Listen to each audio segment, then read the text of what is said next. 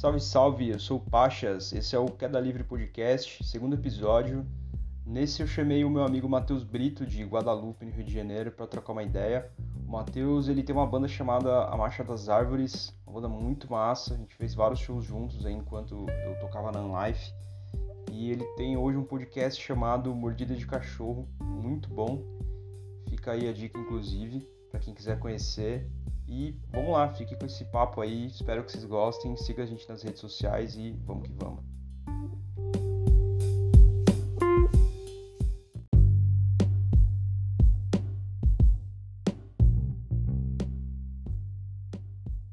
Salve, salve, Matheus Brito.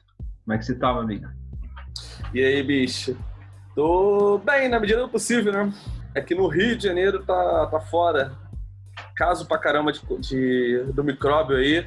Porra, tá foda, uma preocupação. Cara, vamos, vamos falar disso, vamos explorar um pouquinho como que tá o Rio de Janeiro aí na tua visão. Mas antes de mais nada, se apresenta aí, cara. Dá a oportunidade da galera te conhecer, você por você mesmo. Me chamo Matheus, Matheus Brito, moro no Rio de Janeiro, sou vocalista de uma banda chamada Marcha das Árvores, sou contador e eu também tenho um selo musical chamado Guadalupe Distro Records. A gente já lançou algumas coisas, estamos meio parado agora, mas já lançamos algumas coisas, umas bandas que eu acho bem, bem legais. E é isso, basicamente. Para começar, deixa eu te perguntar uma parada. Por que, que você é contador? O que, que te fez escolher essa carreira? Porque já sendo preconceituoso, eu não fazia ideia que você era contador. Acho que quando eu descobri foi quando alguma publicação tua que eu vi falando sobre alguma orientação ali sobre imposto de renda, alguma coisa do tipo. Aí eu falei, uhum. caraca, o que é contador? Como assim? Pois é, cara. Na verdade, muita gente não sabe que eu sou contador e nem imagina, é verdade. Pelo visual, assim, você já classifica o contador como outro tipo de gente, né? Sempre um senhorzinho com o livro debaixo do braço, né? Quando eu tava, quando tinha terminado a, a, o ensino médio, aí eu fiquei um tempo só trabalhando Aí depois eu comecei a pesquisar a respeito de profissões tal. Sou ser pobre ter, e sempre passando por algumas dificuldades assim, eu comecei a pensar pô, em, em, trampos que sejam fossem fáceis de eu conseguir e que, for, que tivesse muito emprego para eu poder estar tá sempre empregado e estar tá sempre ganhando dinheiro para poder me manter, né? Aí eu pesquisando algumas coisas assim, aí eu, eu, descobri, eu descobri que a respeito da contabilidade. Já tinha amigos meus que já, já cursavam e trabalhavam na área. Aí eu pensei, putz, aí seria também ter uma oportunidade de eu, se eu precisar de alguma coisa, ter uma indicação para poder entrar em alguma coisa e tal. Quase ninguém fazia isso que eu conhecia. Todo mundo que conhecia ou era designer, ou, ou era marketing, publicidade tal. Eu falei, putz, mas eu não conheço ninguém que faz isso. Contabilidade. Eu falei, pô, não faz isso aí porque ninguém faz isso. Vai ter menos concorrência, pensei eu, assim, né? Aí eu comecei, aí eu fui me inscrever na faculdade e tal, comecei a fazer. Aí é difícil pra caralho. é, foi, foi, foi foda. Tive que estudar pra caralho. Foi, foi um período bem intenso, assim. É, depois eu fiz um MBA, que eu terminei agora em 2019. 2019 agora. No final de 2019 terminei, peguei o artigo e tal. E eu trabalho com contabilidade desde 2012. E é isso, cara. E na verdade, foi uma escolha maravilhosa para mim, mim, assim, apesar de ser uma profissão é, meio, como que eu posso dizer, meio ingrata em algumas coisas, assim, com relação a salário, salário assim, porque tem muito emprego, mas a maioria, a maioria paga mal, mas tem muito emprego. Então, tipo assim, em nenhum momento eu fiquei, tipo assim, desempregado de fato. Saí de emprego, eu sempre procurava e era relativamente fácil conseguir, fácil, né? Não relativamente tranquilo de conseguir outro. E também tem, tem sido muito bacana nesses últimos anos, porque eu, muitos amigos me procuram para poder fazer alguma coisa relativa, relativa, à contabilidade, porque não conhece ninguém que faz contabilidade. Aí, meio que eu, eu virei a, o, o, amigo que é contador. E isso é meio maneiro, porque acaba que não tem outras pessoas assim que fazem o mesmo tipo de trabalho que eu faço. Até tem, tem muita gente, na verdade, mas do círculo de amizade, né? Que cola no show de hardcore e tal, esse tipo de coisa. Eu não conheço outra pessoa que faz, faz contabilidade. Pode ter. O cara não imagina né? que vai encontrar um, um contador sendo vocalista de uma banda de rock, né? Pois é, ah, mas é também tipo assim, mas tem outras pessoas também que, por exemplo, o Rodrigo Dead Fish, ele é, ele é advogado, né? Advogado. Então, é, então, tipo assim, tem, outras, tem muitas outras pessoas que também trabalham com coisa, parte burocrática não, pô, tô longe de ser exclusivo, assim, tenho uma certeza que são poucas pessoas. Então, acho que foi, foi uma boa escolha para mim na época e eu não me arrependo hoje. Acho que uma das poucas coisas que eu escolhi certo, assim. e tem sido bom, cara, tem sido bacana. Para mim, tenho colhido alguns frutos interessantes nesses últimos anos, tenho aprendido muito. Foi mais ou menos isso. E eu, hoje eu penso que pode que se tivesse feito outra coisa, eu acho que teria me arrependido. Cara, eu cogitei fazer até jornalismo, tá ligado? Então, cara, jornalismo acabou, né? Tá ligado? Não existe mais jornalista. Acabou. Então, é, não é, não é exigido que você te, seja formado para que você exerça a profissão, né? É isso, porque na verdade acabou que agora o jornalismo está cada vez mais migrando para um, um, uma galera independente, né? Então se vê muito, muita galera independente trabalhando com o jornalismo, produzindo conteúdos tão bons quanto de grandes jornais. E estão mandando cada vez mais gente embora nessas áreas. Então, então eu tô vendo, tô vendo que tem uma galera está migrando para outras áreas por causa que está começando a ficar cada vez mais difícil e também acho que é um lance. É normal, né? Porque, sei lá, sempre quando vai ter um avanço tecnológico, acaba que acaba com um monte de profissões, né? Que nem quando começou, quando criaram o carro, aquela galera que trabalhava com cavalo perdeu o emprego. Quando chegou a Ford com aquele é, monta de montagem de carros em, em sequência, que relança lá. Linha de produção, é, né? Linha de produção, linha de produção, essa é a palavra. Linha de produção acabou com um trabalho manual ali. Então, assim, é, é normal isso. Isso é, é um ciclo. Então, eu acho que é mais ou menos isso. Eu lembrei porque eu, eu fui peão já, né, cara? Eu trabalhei em, em, fábrica já, né? Na época da, que eu tava na live, não lembro se eu já tinha saído, acho que ainda não. É que o ABC é um grande polo indústria de automobilístico no Brasil, né? De carros, né? É. Aí você é da ABC, cara, né? é muito forte ali. Trabalhava na Mercedes ali em São Bernardo, né? Então. É tudo aquilo é ali, forte né? ali a cultura Cara, eu já tive, pra você ter ideia, eu já tive carteirinha do Sindicato dos Metalúrgicos do ABC. Caralho, cara, maneiro. É interessante, bicho, é, porque o, o Sindicato Metalúrgico do ABC é um dos maiores talvez o maior sindicato do Brasil, não sei, posso falar merda. É, da, é da onde veio o Lula, né? É, é da onde veio o Lula, né? Da onde ele cresceu. Eu já sofri até acidente de trabalho, então eu sou muito do ABC. Pô, que interessante, cara. Quando você ficar contigo? Cara, eu machuquei, caiu uma chapa lá no meu pé, foi uma lesão bem pesada, assim, na época uma cirurgia, recuperação fodida. Então eu fiz toda a tour ali do proletário. Pô, é, eu já tra... eu quando eu tinha 18 anos, 18 para 19 anos, até os meus 20 e pouco, eu trabalhei carregando móvel, cara, numa empresa de transporte. Trabalhar carregando móveis. É móvel, também fazia trampo para tipo, empresas, para marcas, tipo a Volner, coisas pro tipo filho do Ivo Pitangui, até uma. Você ainda tem, na verdade, né? Nem, nem lembro o nome do cara. Mas ele tinha uma. Tipo, não sei, não sei como estaria, uma grife que vendia, tipo, os móveis e quadros dele, só que tinha assim, uns preços absurdos, só que tudo bagulho maneiro, assim, né? Aí ele tinha uma loja tanto na Zona Sul do Rio, lá, lá, acho que lá na Gávea, e uma em Itaipava, aqui no, aqui no Rio, na, na região serrana, lá perto de Petrópolis. Aí vira, vira e volta a gente pegava coisa ali na, na Gávea e levava pra Itaipava, tipo, é, estantes, coisas assim. Aí viajava às vezes com ele, com esse meu amigo. Então eu trabalhava carregando móvel, cara. Isso aí nesse começo aí da, da vida adulta, assim. Então. Da, da logística para a contabilidade.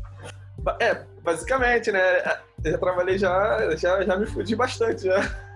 já, me, já me lasquei o caralho. O que que te influenciou a começar essa vida de banda? Quando você deu um instalo assim, falou, putz, quero ter uma banda? Como começou essa, esse universo aí pra você? Bom, então, assim, desde que eu comecei a me interessar por música, comecei a pensar, caraca, deve ter banda, deve ser maravilhoso, deve ser muito maneiro. Sei lá, eu sempre gostei de música, assim, quando era pequena tal, via com meu pai. Ah, desde tipo, assim, um, alguns rocks clássicos, tipo Floyd e tal, até MPB, assim, Belchior, Tim Maia, é, Alceu Valença, esses caras são muito bons, eu gosto pra caramba. Antes do ensino médio, eu estava na, sei lá, sexta, sétima série, aí eu comecei com conhecer um pessoal na escola, assim, que começaram a me apresentar umas bandas de rock, assim, mas muito, muito geral, assim, né? Muita, muita coisa, assim, que que hoje em dia que nem me interessa, às vezes, sei lá, Raimundos, esse tipo de coisa, assim, comecei a olhar assim, uau, bagulho interessante, maneiro.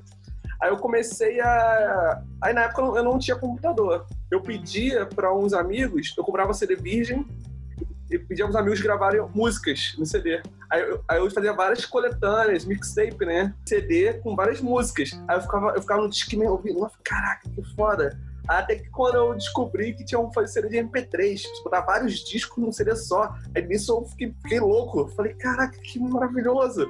Aí eu botava num CD só, sei lá, 20 discos de bandas. Eu, aí eu ganhei um Discman que tocava CD de MP3. Aí eu botava lá o disco, aí eu olhava só com um disco dentro do Discman e ouvindo bandas diversas. Aí foi nessa época que eu comecei, é, que 2005, 2004, 2005, assim, caí, foi até o Alisson, que eu fiz até live no, no outro dia, que é um amigo meu já de infância, ele me apresentou. Eu gosto hardcore, metalcore. Eu falei, cara, isso aqui, um estilo novo no mundo aqui, olha, ouve isso aqui. Eu falei, cara, que coisa doida, cara. Eu falei assim, pô, quero mais, mostra mais aí. Comecei a procurar coisas, sei lá.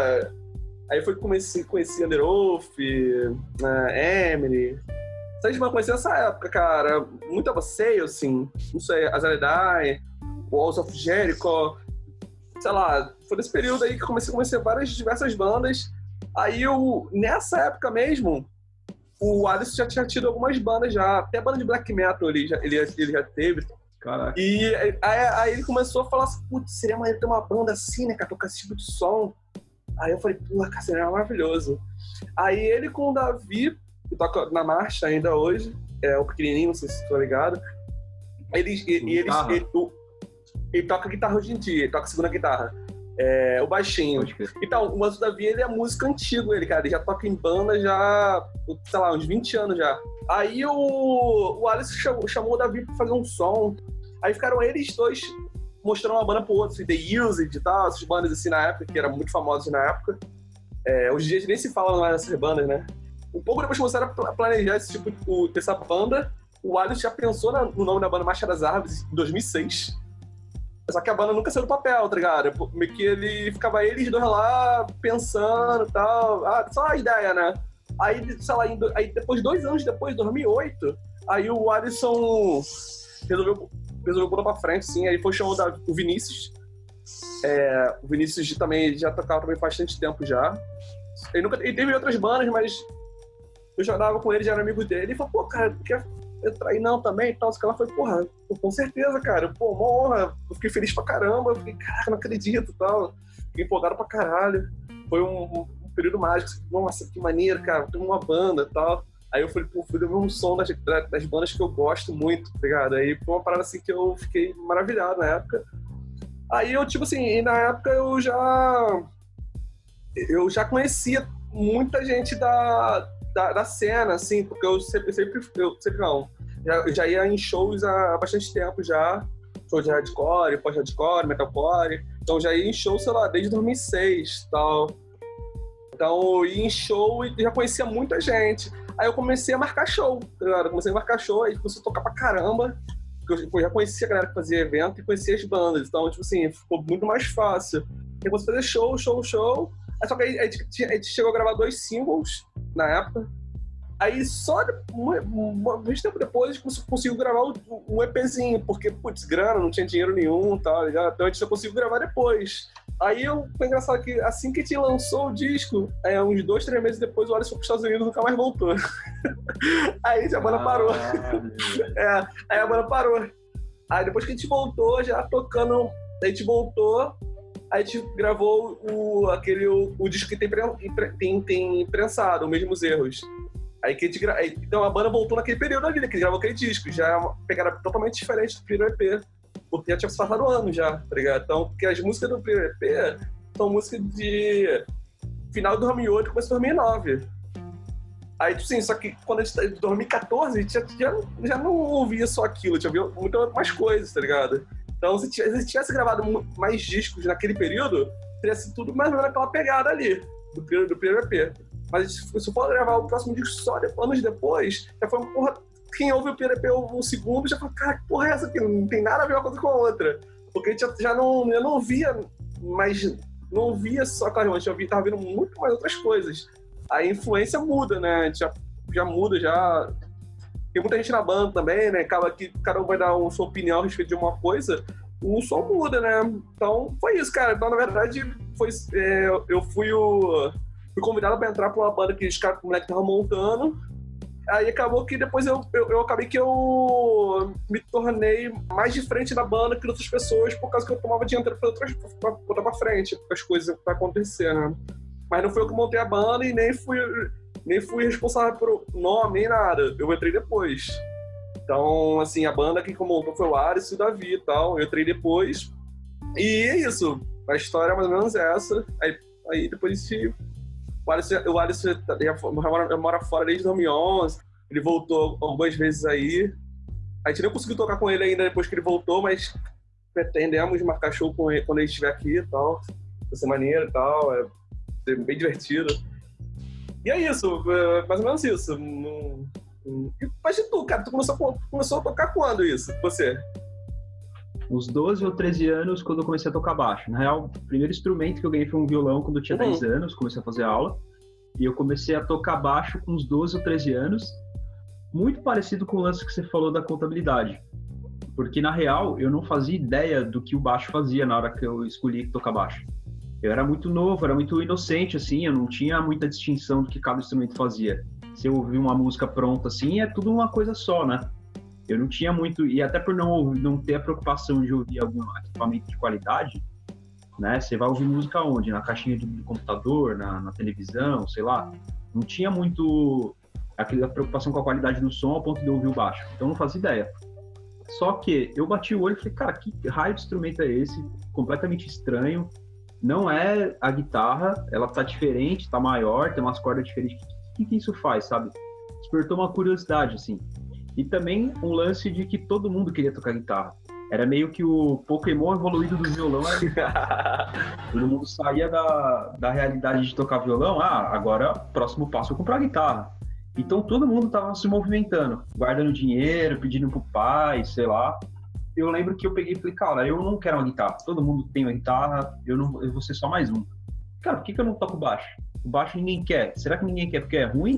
ou porque é mais difícil? Ou porque é mais difícil de aprender a tocar? Eu, eu fiquei me, me perguntando essas paradas. Eu falei, quer saber? Eu vou arriscar essa parada aí. E aí eu cheguei, para, nunca fui playboy assim, né? Então eu cheguei no meu pai e falei, falei, pai, é seguinte, queria muito baixo, cara, não faço ideia nem de onde comprar, não, não tenho ideia, mas eu queria um baixo. E o meu pai tinha me dado meu primeiro violão e ele me incentivava muito em relação à música, né? E o baixo, eu lembro que o meu baixo ele parcelou em 500 mil vezes, assim, para conseguir comprar e me, e me, dar de presente.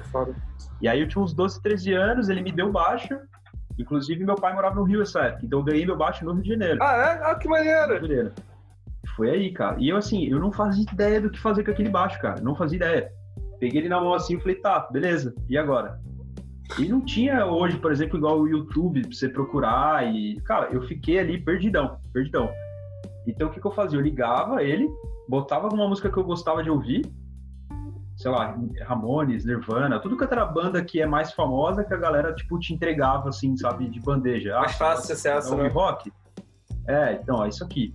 Ficava ouvindo essas paradas e ficava brincando de tocar aquilo, só que não fazia ideia de como tocava quando eu cheguei no. Voltei para São Paulo com o baixo.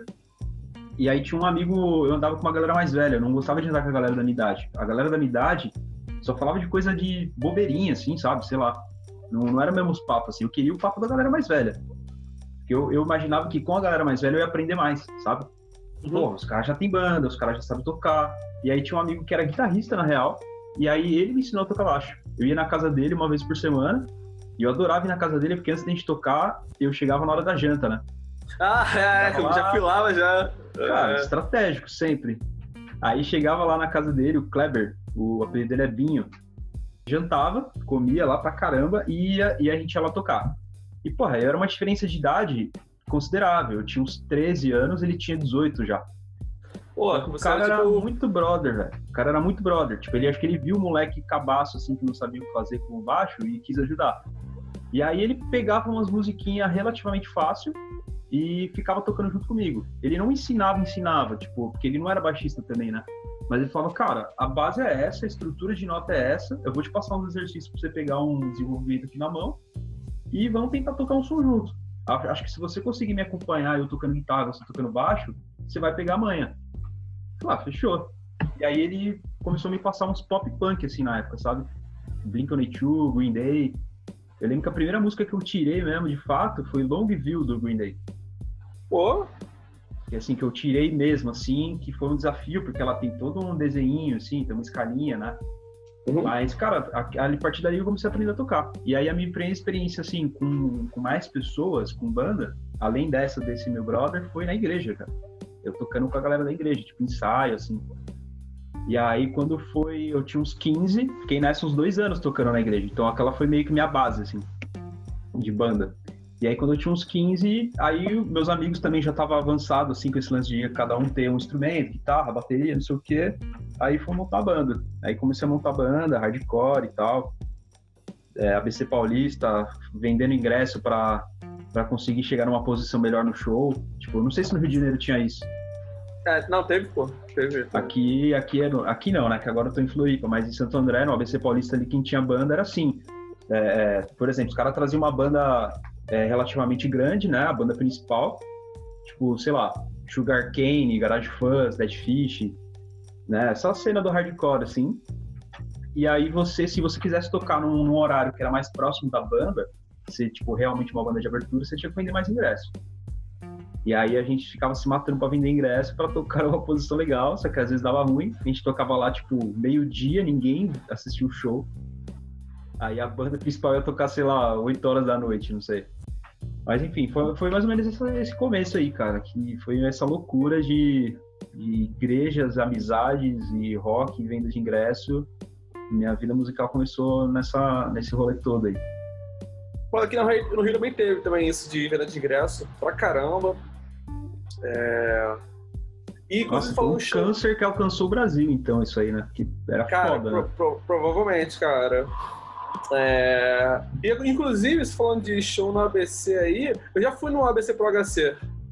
Ah, sério, cara? Já, eu fui no que o, que o Emery tocou. Cara, eu não lembro qual edição foi essa. Chegou a ser no. Você lembra o, o, nome do local? Chegou a ser no Espaço. Lux, São Bernardo ou não? Não, não foi isso não. Foi, um, foi numa. Eu acho que foi numa quadra de um de algum time, uma coisa assim. Não lembro, não lembro. Cara, isso então foi... pode ter sido, pode ter sido, acho que teve umas edições da BC pelo HC no Allianz, no, hoje é o Allianz Parque, né? Mas era no estádio ali do Palmeiras, no Parque Antártico. Ah, acho que foi isso, acho que foi isso. Foi numa quadra de futebol de, de salão, coisa assim. Cara, foi na mesma edição grande. que tocou, eu não sei se foi num ABC por HC, e nessa época, cara, eu bebia muito, né? Tipo, a gente era muito novo, muito moleque. Naquela época, e a galera hoje fala assim, eu falo que não bebo mais, dentre outros motivos, porque eu já bebi muito, é porque nessa época eu, bebia, eu comecei a beber muito cedo.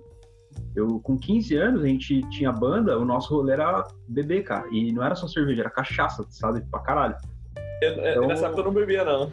Nossa, eu bebia muito, muito, muito. Justa, acho que esse foi um efeito colateral de querer andar com a galera mais velha também, né? Porque a galera mais velha já tava bebendo pra caramba, então eu, bem novo, queria acompanhar. Então, eu queria, você queria se sentir parte ali, né? E por que eu tô dizendo isso? Porque nos ABCs pro HC, cara, eu ficava muito louco, cara, muito doido.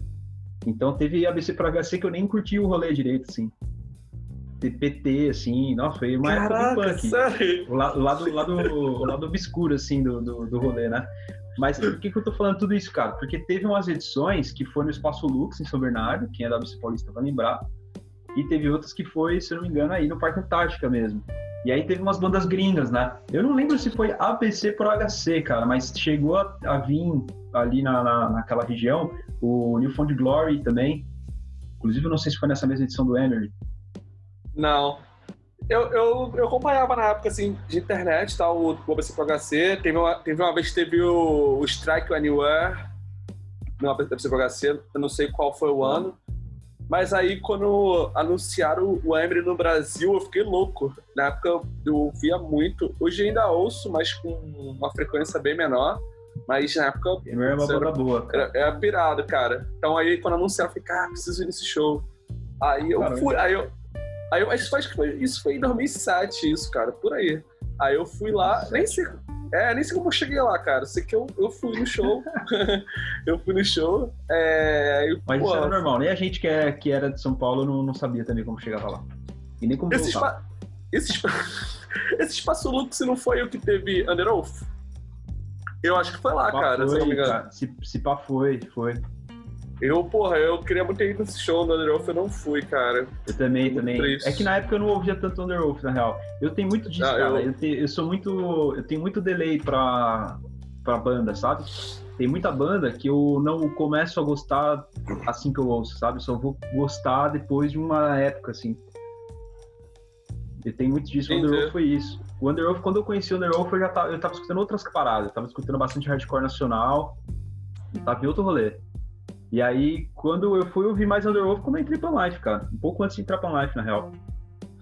Então, eu. 11, ali, aí eu entendo nessa época eu já ouvia pra caramba já, cara. Não, não fui, não, não, tive dinheiro pra ir, mas eu fiquei, putz, fiquei arrasado. Caralho. E pior que ele voltaram depois, é, também não podia ir também, mas eu acho que esse primeiro deve ter sido mais legal, porque tava, tipo, há pouco tempo deles terem lançado os discos mais famosos deles, assim. Então, putz, deve ter sido incrível a parada, assim, cara. Mas eu não consegui mas eu. Mas beleza, eu fui também em outros shows também que eu gostei pra caramba. Mas acho que no ABC, cara, eu acho que eu fui só nesse ABC Pro HC. Não, não lembro de ter ido em outro show é, pra assistir é, aí no ABC. O resto dos shows foram tudo em São Paulo, mesmo na capital. Mas eu, ah, eu fui um show, assim, bons. Nossa, aí foi isso. Uma boa época, cara. É, mas maneiro essa história aí. Tu, é, tu, antes da live, tu teve outras bandas? Qual, qual foram as sim, bandas? Cara. não sei se eu conheço. Sim, sim, eu tive algumas bandas. Eu tive muitas também não. Mas a minha primeira banda foi o Dessens. Eu até postei um, um TBT recente aí com a, com a foto da galera ali. É, Dessens foi a minha primeira banda. Aí eu toquei, além do Desses, eu toquei numa banda que hoje se chama 12, né? A gente, a gente lembra que a gente chegou a fazer um show ali no, no Zapata? Ah, lembro, pô, lembro. Marcha das Árvores e 12. Lembro. Toquei com os caras por um tempo. E, cara, a gente ouvia muito noção de nada, muito rapper. Aquele CD, cara, aquele CD que você deve, deve conhecer, o Faces do Terceiro Mundo. É um Sim, split, cara. É um split, disco, é. Aquele disco influenciou muito uma, vamos chamar assim, uma segunda fase do Dessins, assim. É, Aí quem teve ele era o Noção de Nada, Heffer, é difícil Street, Street Bulldogs. Isso, essas quatro bandas. Era cara, quatro bandas, quatro músicas, cada um tocando a música própria Nossa. e uma música cover das outras três. Esse split é incrível, né, cara? Não, sensacional. O cara que curte o, o hardcore nacional e não conhece esse disco, não conhece o hardcore nacional. E aí o que acontece? Uh, passei pelo 12 e aí eu tive uma breve passagem pelo Cafeine Blues, você conhece? Ah, Léo. O Léo, o Elinho. Na época que eu toquei com os caras, era eu, o, o, era eu, Léo, o Elinho e quem tocava a bateria era o Wilkins, né? O Nego, o Nego Wilkins, que hoje toca no Tio Tchê. Uma banda bem massa. E aí a formação era nós quatro, cara. E eu fui vocalista, cara, do Café Blues, acredita? É mesmo, cara? Foi a única banda que eu não fui que eu não fui baixista. E aí eu toquei alguns meses com os caras, só que foi muito punk, porque eu tava em paralelo tocando com o 12 ainda, né? Então ter duas bandas para mim era muito punk. Se eu não me engano, na época eu fazia faculdade, alguma parada assim, eu tava trampando muito fazendo faculdade com duas bandas, eu tava tipo querendo dominar o mundo, né? Loucão. É, não, é fogo, não né? Não dava conta, não dava conta. Foi muito massa porque eu fiz uns shows bem legais com os caras do Cafeína, chegou a viajar assim para fazer uns rolês. E foi uma experiência muito boa, mas acabou não dando para conciliar. E aí, por fim, eu cheguei a ter algumas outras bandas de brincadeira, assim, bandinha de garagem com os amigos para tirar um lazer. Mas uma banda que eu levei mais a sério, assim, depois disso, aí foi a Life, né? Que eu entrei na Life em 2012. E foi uma 2012? fase muito maluca, cara. Foi 2012. Foi uma fase muito maluca porque eu tinha saído do, do, do 12 na época e eu queria ficar um tempo sem tocar, sabe? Queria ficar meio de boa. E aí o Life meio que surgiu meio que do nada, entre aspas, né? E aí entrei pros caras em 2012 e fiquei até o final. A gente se encerrou em 2018. Pô, chato, né, cara? É Life ter acabado, cara. Eu, eu, gosto pra caramba da banda, eu acho que é um som bem maneiro. E, putz, é uma banda, assim, bem influente, assim, pra esse tipo, pra um metalcore, assim, brasileiro, assim acredito que a Life, por ser uma banda tão antiga, né, cara? É, com certeza putz, é, influenciou muita gente para fazer esse tipo de som. Assim, eu acho bem maneiro, cara. Pô, infelizmente, também acho que também um dos motivos também que muita banda desse tipo de som acabar porque meio que esse tipo de cena morreu, né? Acabou, não existe mais.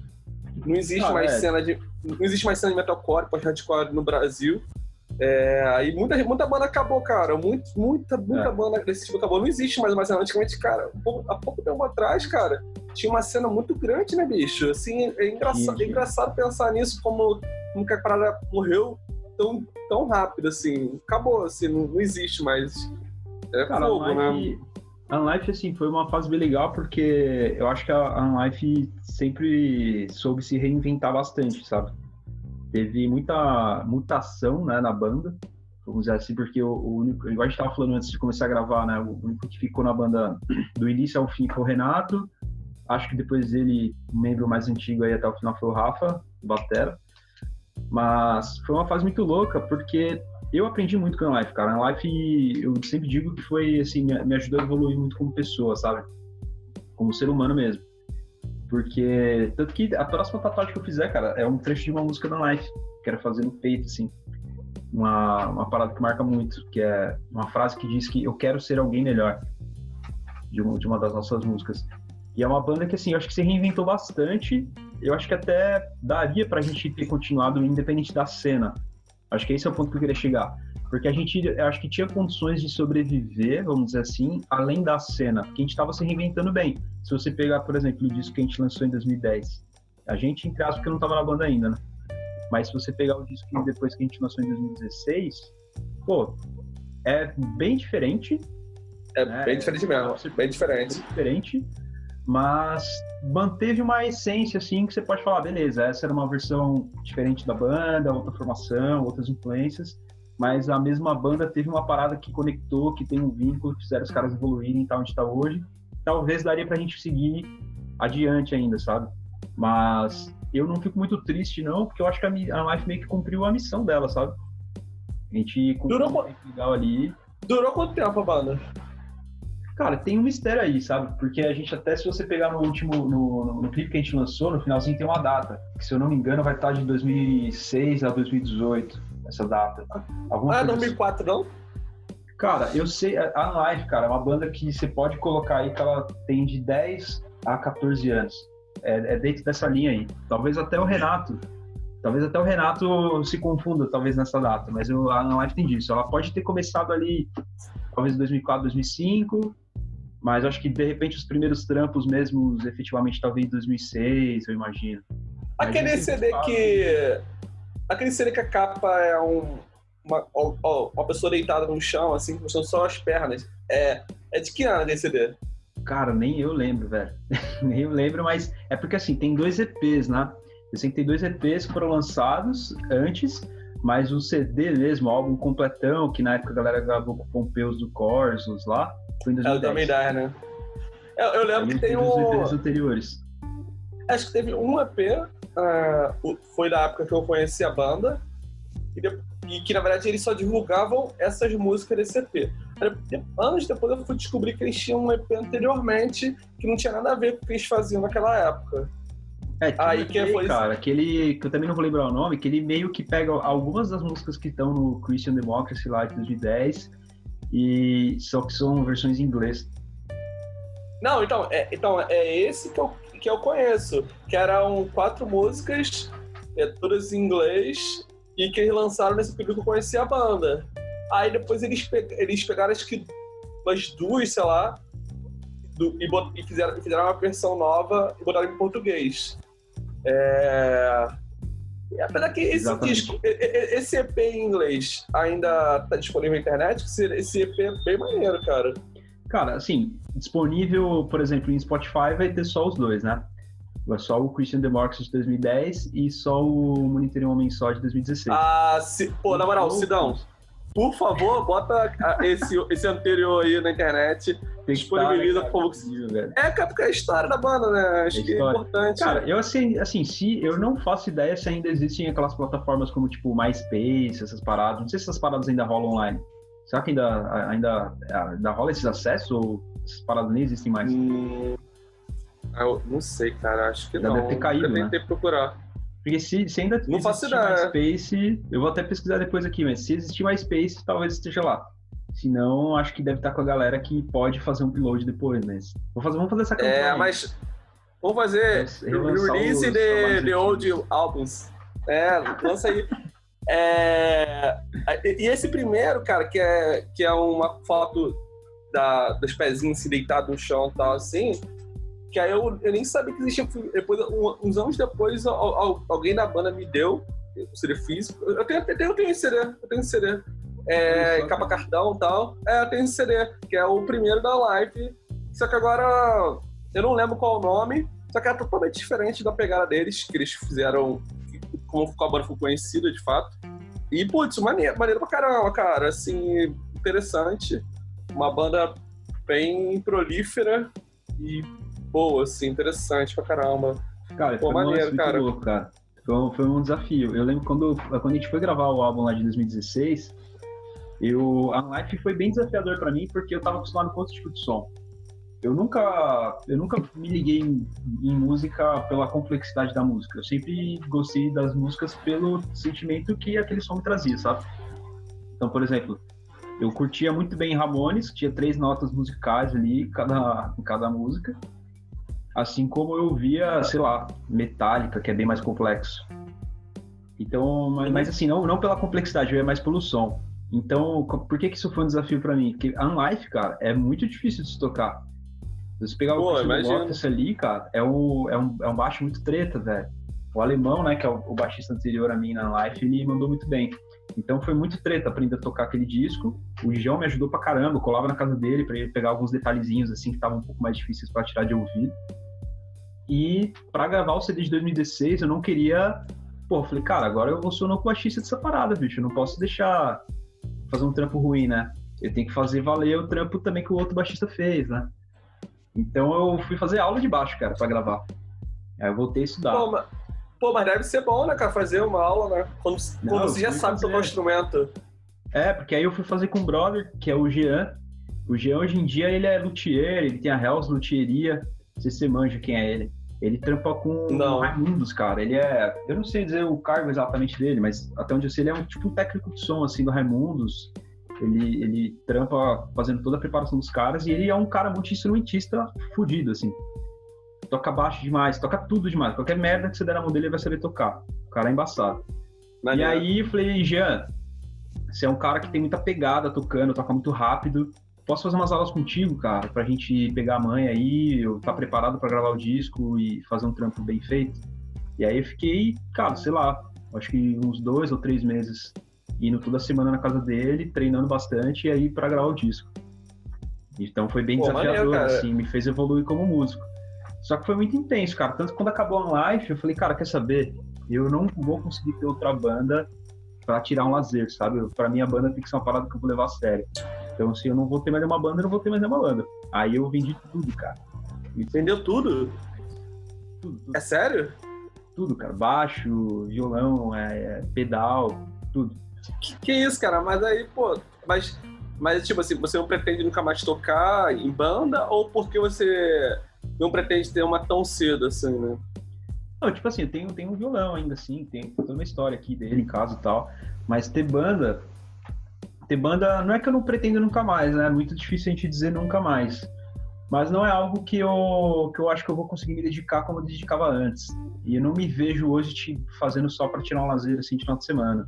É, tem algumas coisas que eu gosto, que eu gosto de me dedicar bastante, sabe? Não, não que eu vá ser um profissional, mas que eu vou me organizar para aquilo, sabe? Vou ter uma rotina com aquilo. Querendo ou não, se tem banda, você cria uma rotina, né? Tipo um relacionamento.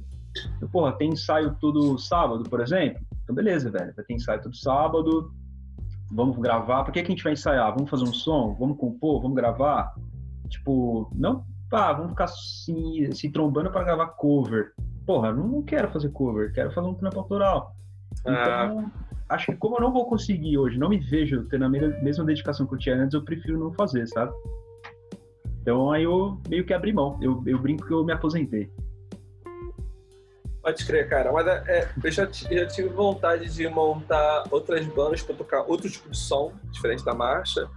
Só que, tipo assim, só que eu, eu, eu queria montar pra, tipo, pra fazer a parada séria mesmo, de verdade. Fazer parada, tipo, bacana, tá ligado? Não Uhum. meia boca, fazer uma parada maneira. Só que é, é difícil conseguir encontrar gente que esteja na mesma sintonia que você, que goste da mesma pegada de som que você, tá ligado?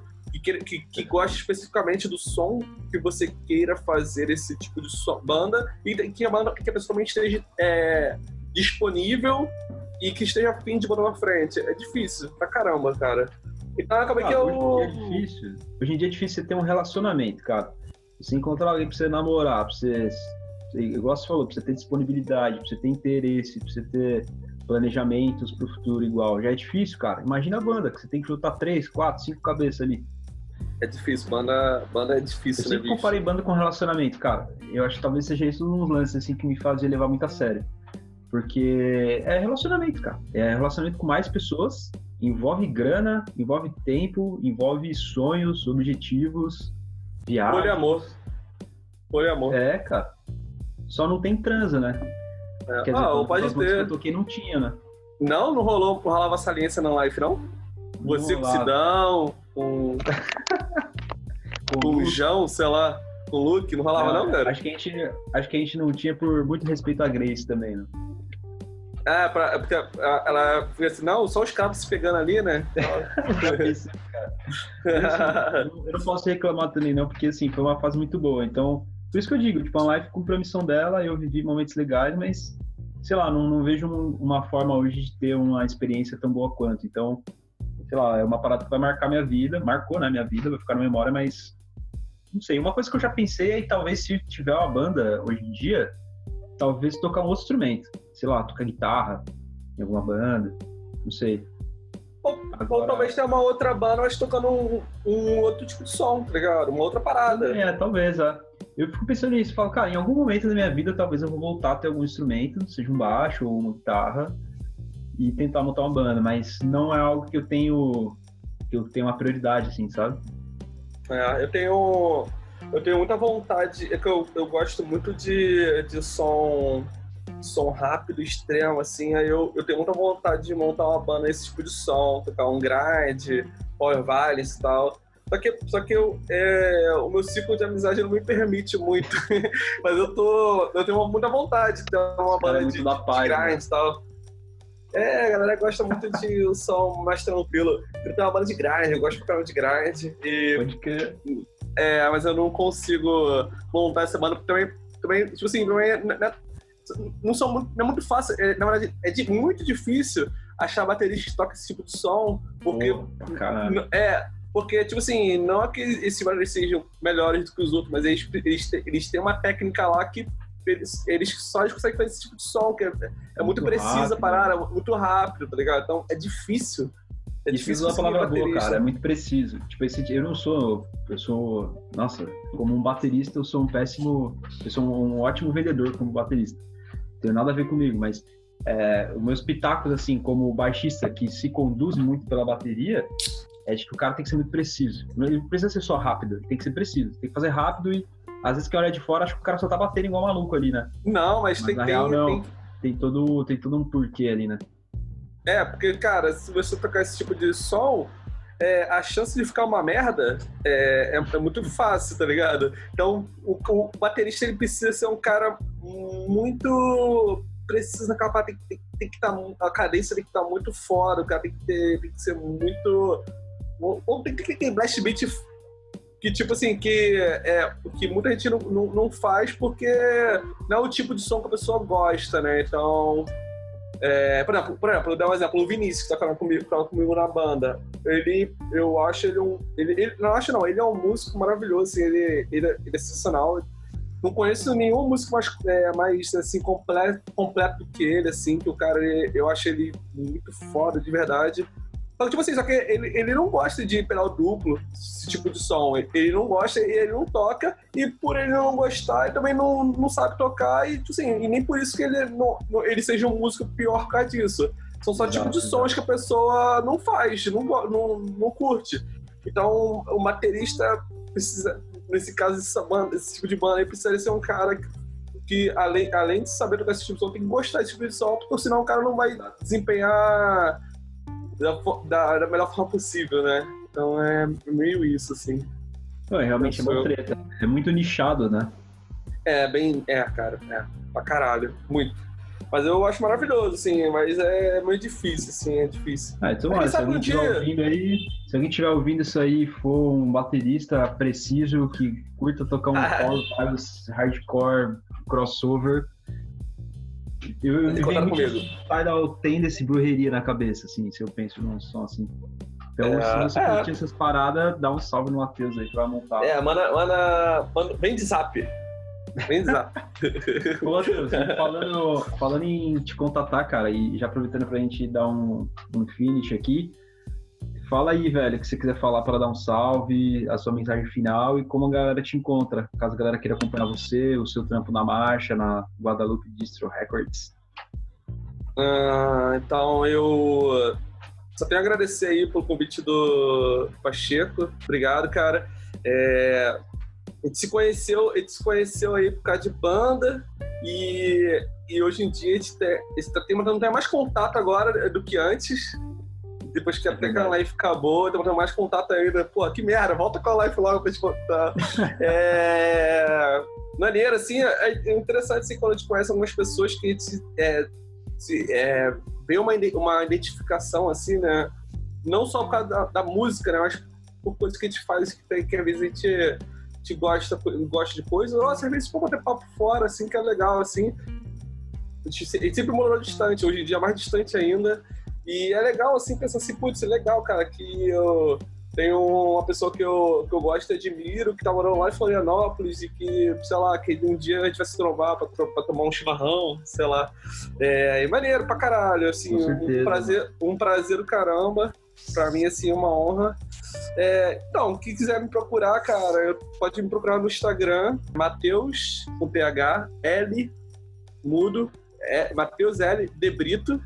Também meu nome, também, esse meu nome no Twitter, e, tipo assim, nessas duas redes sociais eu divulgo coisas, outras coisas que eu faço. Tanto o meu trampo é, como contador, eu divulgo lá coisas que eu faço. É, coisas da banda, que é a Marcha das Árvores. Tem também no Instagram e no Twitter.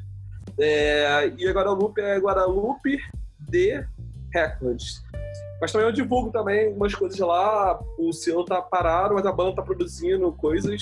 De vez em quando a gente posta algum material, então mas é isso, eu tô na internet postando besteira, postando foto de cerveja. É isso que eu faço online. Cara, e pra fechar, velho, te fazer uma parada aqui muito sem querer. Você vai achar que é mentira, mas muito sem querer. Uh, a gente tava trocando ideia no WhatsApp pra ver quando ia gravar, né? Uhum. Ah, vamos gravar hoje, pá, não vamos, tá horário e tal. Aí, bicho, eu acordei meio tarde, Fui dormir muito tarde ontem, então acordei meio tarde, assim, naquela, tipo, o que, que tá acontecendo, né? O que, que eu vou fazer hoje e tal. Tomar um banho, fui me vestir. Primeira camiseta que eu coloco, cara, muito sem escolher, assim, muito de primeira. Olha, olha a camiseta que eu tô usando. Depois vou mandar um post ali pra galera. Ah, caraca! É maneira coisa da banda. Tirei o print aqui já.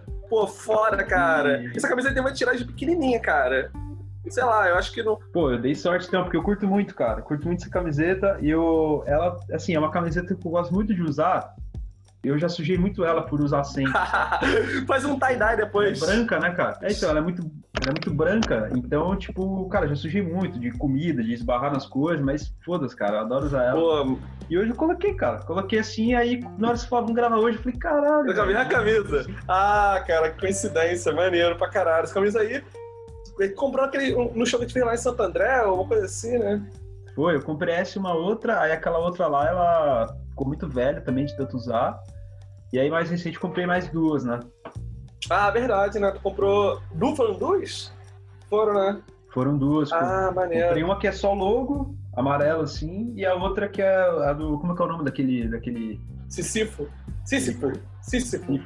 Isso, é. Então, assim, eu pirei pra caramba, cara. E, assim, eu achei muito louca a sacada dessa camiseta aqui, porque, tipo, mano, é uma camiseta que tem a foto de uma mina usando a camiseta da Marcha das Árvores. Sim, sim, sim. Um cigarro e tal. É, essa camisa aí tá eu, acho, massa, eu acho muito foda. Só que, na, é, eu, eu, na verdade, eu acho nossa camisa muito, muito, muito foda. Só que acabou que ela não teve tanta saída na época que a gente fez, acabou que meio que não existiu o porquê de ficar fazendo novas remessas, sendo que não saía tanto. Não sei porquê. Ah, eu acho sensacional essa camisa, mas aí acabou que não. É, é mas espera, quando a gente voltar a tocar, eu vou ver se faço mais uma tiragem nela. Vai, é maneiro vai, pra caralho. Porra, maneiro, cara. Pô, que honra. E, cara, muito fora, cara. A gente tem que fazer isso que mais vezes. Vamos fazer mais vezes, vamos fazer mais vezes. Bora, mano, bora. Vamos Velho, sim, cara. Valeu pela sua presença, irmão. Feliz por prazer é meu, cara. Amigo, velho. Um prazer é meu e vamos manter o papo no Zap Zap e no Instagram também. E é isso, cara. Pô, tô torcendo aí pelo podcast. Espero que ele saia logo. E é isso, cara. Brigadaço e vamos, vamos em frente. Vamos vencer esse micróbio aí. Micróbio do caralho. Fechou, mano. Bora lá, vamos ver essa porra. Valeu, bicho.